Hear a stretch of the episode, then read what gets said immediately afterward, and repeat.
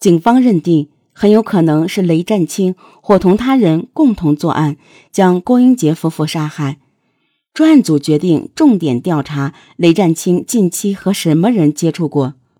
经过几天反复观察，侦查员发现雷占清偶尔会到锡林浩特市里和一名中年男子悄悄碰面。经调查得知，此人叫赵立志，多伦县人，和雷占清很早以前是狱友。侦查员发现，赵立志平时租住在锡林浩特市的小旅馆内。一般一天都不会出来，只是在吃饭的时候才出来买一点东西，就赶紧回到了旅馆。他是在躲避什么呢？赵立志的举动更加加大了侦查员对他和雷占清的怀疑。很快，雷占清和赵立志被捕了，而经过检测之后，发现另一份可疑的 DNA 正是赵立志的。经过审讯。他们两人供认，就是他们杀害了郭英杰夫妇。那么，作为郭英杰夫妇的好朋友，雷占清为什么要这么做？他又怎么下得了手呢？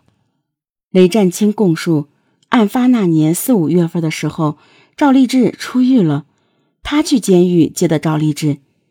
赵立志刑满释放之后，一时找不到工作，手头拮据，为了尽快搞到钱。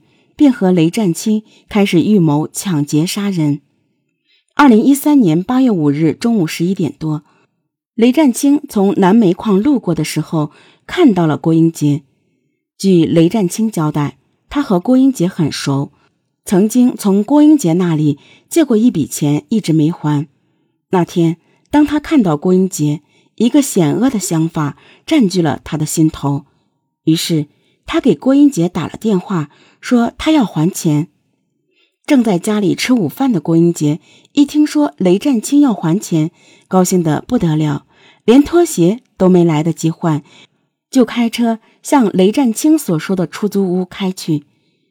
郭英杰进屋后，赵立志二话没说，从床上拿起事先准备好的胶带，就把郭英杰绑上了。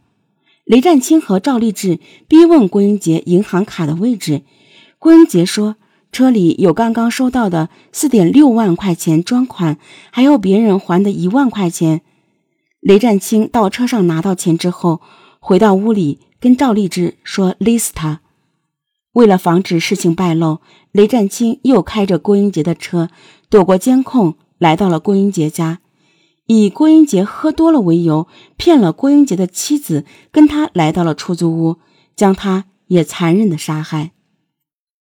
事后，两个人对五点六万块钱进行了分赃，二人被抓时，赃款已经挥霍一空。不久之后，谭英介绍的四川来的三个民工也在附近一个砖厂找到了。原来，他们来到那家采石场之后。发现工作条件和待遇都不好，就悄悄地离开了。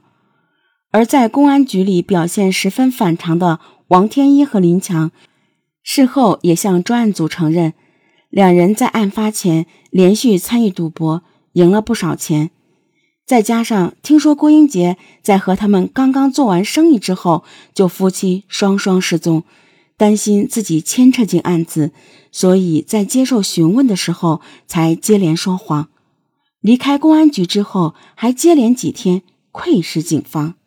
二零一五年四月十三日，经最高人民法院复核，内蒙古自治区锡林郭勒盟中级人民法院以抢劫杀人罪判处雷占清、赵立志死刑。